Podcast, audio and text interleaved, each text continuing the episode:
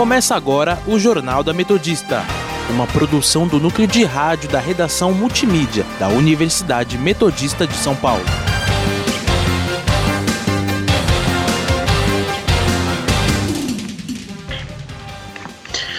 Muito boa tarde, eu sou Miguel Rocha. Agora são 5 e 5 e está começando o Jornal da Metodista.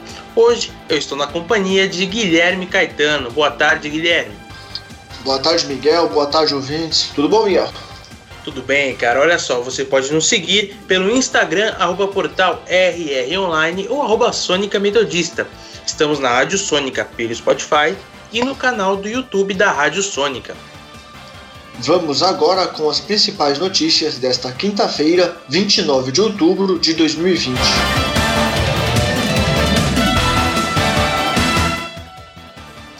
Anvisa autoriza a importação de matéria-prima para a fabricação da vacina Coronavac no Brasil. Os números da Covid-19 no Brasil. Ministro da Economia, Paulo Guedes, diz que jamais esteve sob análise privatizar o SUS. Ministério Público Federal entra com recurso na Justiça para derrubar a decisão que negou o afastamento de Ricardo Salles. Saiba como estão os indicadores econômicos e o clima com os nossos repórteres. E no nosso quadro Giro pelo ABC, os principais destaques dos jornais da região. Saúde.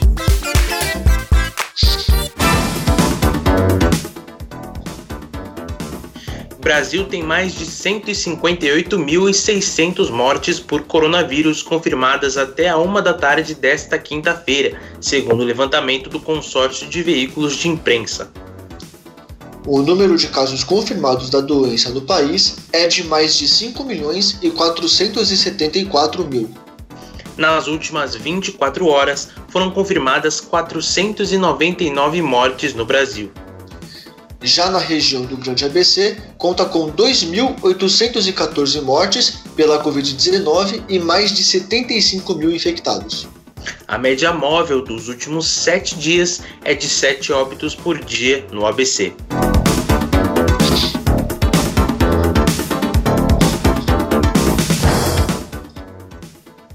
Anvisa autoriza a importação em caráter excepcional de matéria-prima para a fabricação da vacina Coronavac no Brasil.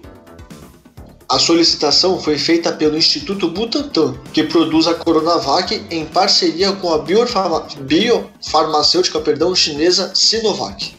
O pedido é para adquirir da empresa Sinovac Life Science a matéria-prima de fabricação da vacina absor... absorvida Covid-19, em estudo clínico fase 3 e ainda sem registro no Brasil. Em nota nesta quarta-feira, o Butantan comemorou a aprovação e afirmou ser, abre aspas, um passo importante para a disponibilização da Coronavac. Apesar disso, o diretor do Instituto Butantan, Dimas Covas, afirmou que com o atraso na liberação da importação de insumos, é improvável que o registro do imunizante aconteça ainda neste ano. Política.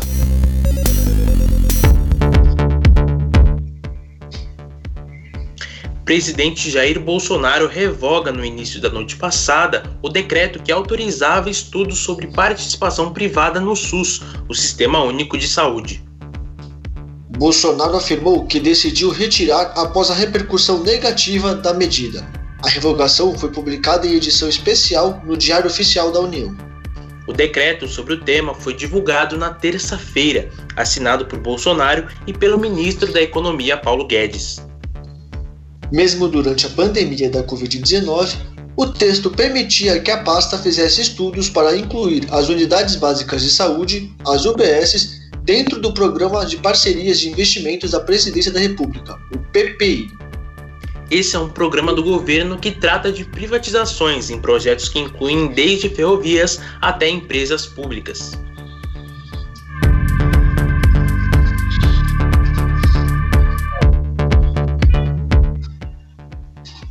Ministério Público Federal entra com recurso na Justiça para derrubar a decisão que negou o afastamento de Ricardo Salles. A ação é de impropriedade administrativa e acusa Salles de desestruturar intencionalmente as estruturas estatais de zelo ambiental do Estado brasileiro. A investigação alega que a cada dia que Ricardo Salles permanece no cargo, os danos crescem, tanto aos biomas brasileiros quanto ao sistema de proteção ambiental. A solicitação foi negada no último dia 14 de outubro pelo juiz Márcio França Moreira, da primeira instância da Justiça Federal em Brasília. O juiz entendeu que só cabe afastamento quando há prejuízo à instauração do processo, o que não seria a situação de Salles. O recurso do MPF ressalta a importância de afastar Salles, já que medidas posteriores não são suficientes para compensar os danos ao meio ambiente e que a permanência no cargo ameaça o andamento de processo de propriedade contra ele. Economia.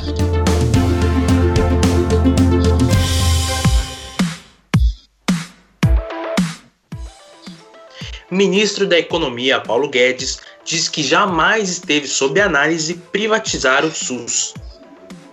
A declaração foi dada durante a audiência pública na Comissão Mista de Acompanhamento das Medidas de Combate à Covid-19 do Congresso Nacional.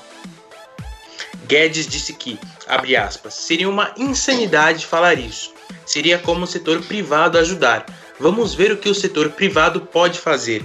Não entrou em nossa consideração invadir a área de saúde para privatizar. Jamais. Fecha aspas. A declaração do ministro foi dada após o governo federal publicar na última terça-feira um decreto assinado por ele e pelo presidente Jair Bolsonaro, permitindo que o Ministério da Economia estudasse incluir as unidades básicas de saúde e as UBSs no programa de parceria de investimento na presidência da República.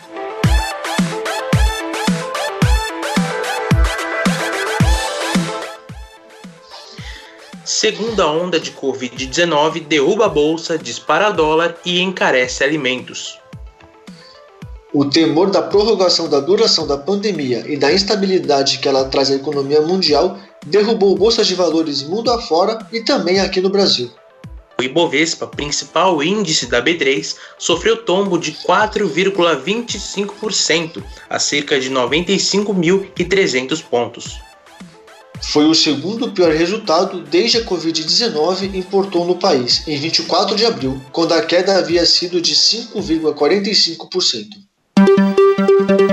Indicadores econômicos.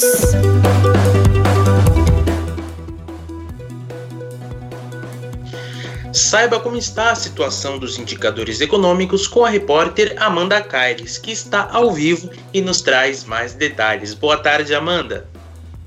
Boa tarde, Miguel. Boa tarde, Guilherme e a todos os ouvintes. Hoje o Ibovespa teve um dia de alta volatilidade e durante a manhã, até por volta de 1h45 da tarde, o índice passou a maior parte do tempo em queda e quando era por volta das 11h15 da manhã, o índice caía 0,90% aos 94.511 pontos. E os principais motivos relacionados a essa queda durante a manhã foram a forte desvalorização do petróleo, que pressionava as ações da Petro, Petrobras, a continuidade das incertezas sobre a economia global, com a propagação do novo coronavírus no hemisfério norte, e também a questão fiscal em deteriorização aqui no Brasil, e sem nenhuma resposta do governo, que segue adicionando um risco ao mercado, né? Isso. Mas no decorrer do dia, o Ibovespa se recuperou e passou a ficar em alta, principalmente com a divulgação do resultado do PIB americano, que registrou crescimento de um crescimento recorde, aliás, de 33,1% no terceiro trimestre deste ano, e também contribuiu o fato de o Banco Central Europeu dizer que está pronto para uma nova injeção de dinheiro na economia com os novos lockdowns. Outro fato que contribuiu para a melhora no humor aqui no mercado, no, no, em cenário nacional, foi os números de emprego no Brasil, pois uma, pes uma pesquisa divulgada pela Secretaria do Trabalho falou que o país criou 313 mil empregos formais em setembro, o melhor resultado do ano. Também está sendo repercutida durante essa sessão de hoje a decisão do Banco Central, que manteve a Selic na mínima histórica de 2% ao ano. Apesar de reconhecer uma pressão inflacionária mais forte no curto prazo, e também manteve a mensagem de orientação futura e a porta aberta para eventual corte nos juros básicos à frente. E agora, o Ibovespa fechou em alta preliminar de 1,38% aos 96.683 pontos. Já o dólar comercial, que teve picos de alta e também de baixas, mas beirando a estabilidade, encerrou o dia com uma alta de 0,11% aos R$ 5,76. Amanda Caires para o Jornal da Metodista. Obrigado, Amanda. E vamos agora para um rápido intervalinho, mas não sai daí porque já já a gente volta com mais notícias. Estamos apresentando o Jornal da Metodista. Eleições 2020. As eleições 2020 estão chegando e este ano o Tribunal Superior Eleitoral fechou uma parceria com o WhatsApp e com o Facebook para combater as fake news envolvendo os candidatos. O megafone do Facebook vai divulgar mensagens aos usuários brasileiros no feed de notícias sobre as eleições de 2020. Já o WhatsApp utilizará um chatbot, um programa de computador que responde automaticamente perguntas dos usuários. Basta adicionar o número 61 9637 1078. Redação Multimídia e Eleições Municipais. O ABC do Voto. Coronavírus. O que você precisa saber e fazer. O coronavírus é um vírus que causa doença similar a uma gripe. Ele é transmitido pela saliva, espirro, tosse ou aperto de mãos. Os sintomas são febre, tosse ou dificuldade de respirar. Para se prevenir, lave as mãos com água e sabão ou álcool em gel. Cubra nariz e boca ao espirrar ou tossir. Mantenha os ambientes ventilados e evite aglomerações se estiver doente. Caso apresente os sintomas, ligue 136 ou procure uma unidade de saúde. Ministério da Saúde, Governo Federal voltamos a apresentar o Jornal da Metodista. 5 e 17. Internacional.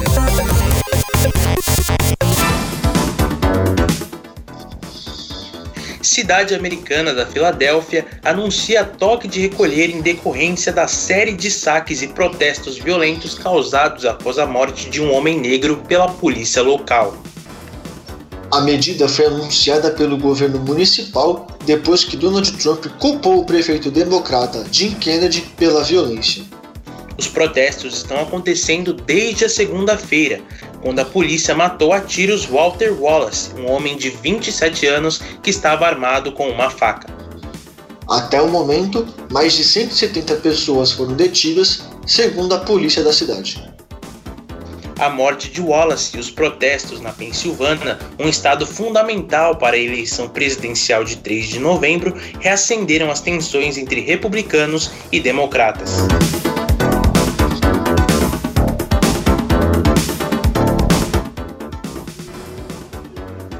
Três pessoas morreram e várias ficaram feridas em ataque com faca nesta quinta-feira dentro da Basílica Notre-Dame em Nice, no sul da França. As vítimas seriam um homem e uma mulher, de acordo com a imprensa local. A mulher teria sido decapitada e o homem foi ferido com diversos golpes de faca no pescoço. A terceira vítima conseguiu fugir da igreja e se esconder em um comércio nas proximidades, mas morreu por conta dos, fe dos ferimentos. O agressor, que ainda não teve identidade divulgada, foi detido e está gravemente ferido. Esse novo ataque acontece duas semanas após a decapitação do professor Samuel Paty, na região de Paris. Até o momento, todas as igrejas da região estão fechadas e a divisão antiterrorista investiga o caso. Eleições 2020 WhatsApp bane 256 contas por disparos de mensagens de massa com características de conteúdo eleitoral, prática proibida na campanha eleitoral deste ano. Além disso, o Tribunal Superior Eleitoral, em parceria com o WhatsApp, informou que recebeu mais de 1.200 denúncias do gênero. Somado às contas banidas, outras 464 contas ativas no aplicativo foram denunciadas. O conteúdo, o conteúdo de desinformação encontrado na campanha deste ano se refere principalmente a notícias falsas sobre urnas eletrônicas e mentiras que já circulavam em 2018 e retornaram agora na plataforma como fake news recicladas. Os números divulgados ontem fazem parte de um balanço parcial do TSE e do aplicativo. As denúncias foram coletadas entre 27 de setembro e 19 de outubro por meio de um canal virtual aberto pelo TSE, pelo TSE perdão, para cidadãos. Previsão do tempo.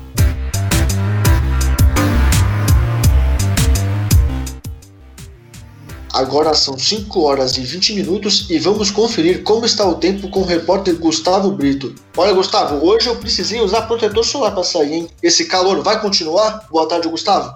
Boa tarde, Guilherme. Boa tarde, Miguel. E boa tarde, ouvinte. Olha, Guilherme, vou te falar que esse calor não vai continuar. Nesse exato momento, está marcando 20 graus aqui em São Bernardo.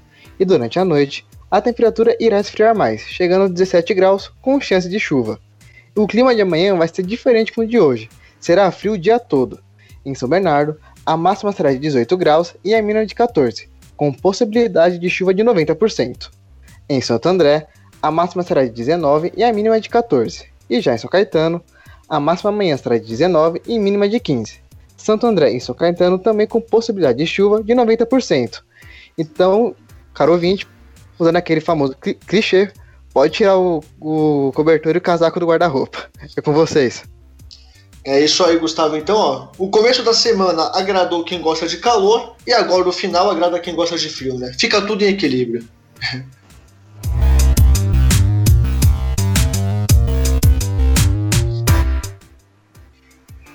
Vamos conferir agora o nosso giro pelo ABC.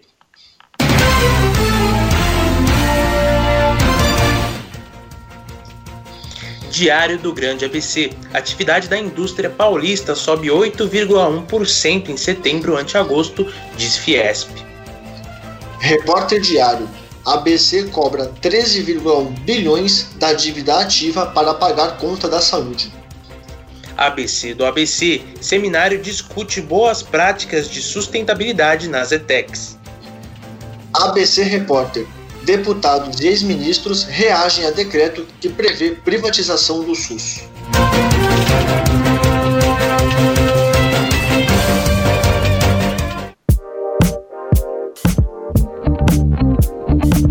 Cidades.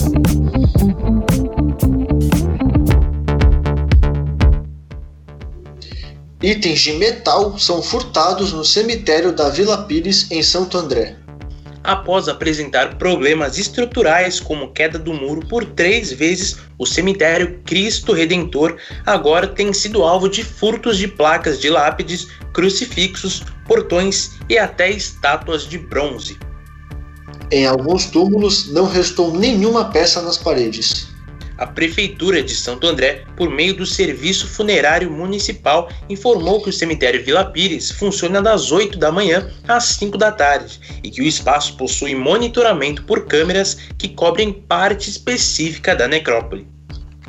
A GCM informou que realiza o patrulhamento preventivo no cemitério diuturnamente com equipes de viaturas que fazem estacionamentos programados. Esporte.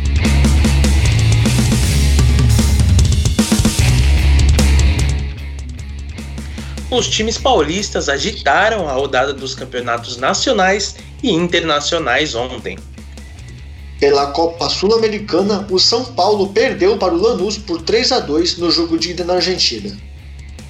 Já pelas oitavas de final da Copa do Brasil, o Corinthians perdeu em casa para o América Mineiro por 1 a 0 e vai ter que buscar o resultado por dois gols de diferença para se classificar diretamente para a próxima fase. O Santos empatou em 0 a 0 com o Ceará na Vila Belmiro, também pelo jogo de ida das oitavas de final da Copa do Brasil. Nossos times estão mal, hein, Miguel? Caramba! Meu Deus, nem me fale, cara. Hoje, às 7 da noite, o Palmeiras vai encarar o Red Bull Bragantino, né? Encontro de paulistas aí em Bragança pela mesma fase da competição da Copa do Brasil. Cultura.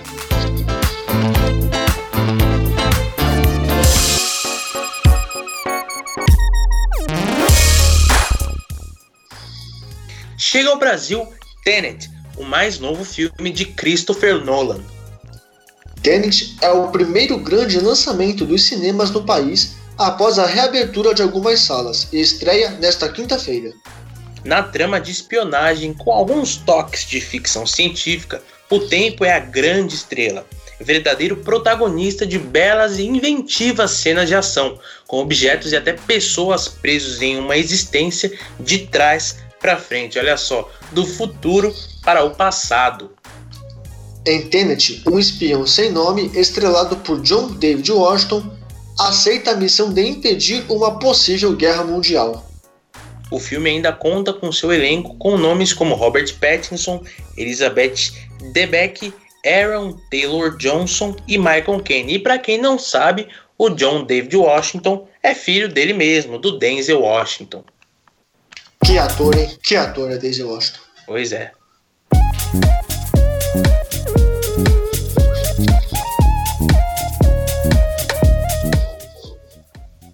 E vai ficando por aqui mais uma edição do Jornal da Metodista. O jornal vai ao ar ao vivo todos os dias às 5 horas da tarde e reprisa às 9 horas da noite. E você, caro ouvinte, pode continuar nos acompanhando pelo Instagram, arroba portal rronline ou arroba Sônica Metodista.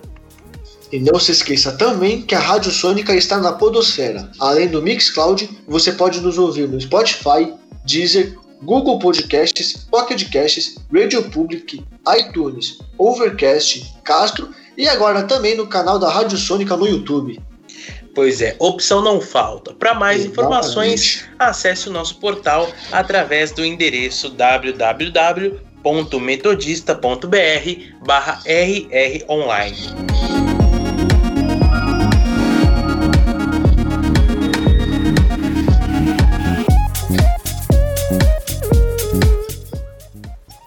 O Jornal da Metodista teve os trabalhos técnicos de Léo Engelman.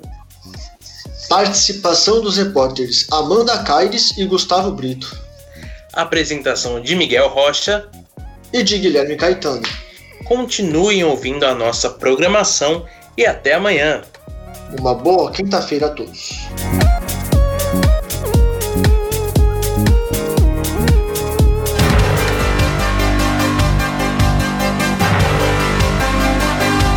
Fica por aqui o Jornal da Metodista, uma produção do núcleo de rádio da redação multimídia da Universidade Metodista de São Paulo.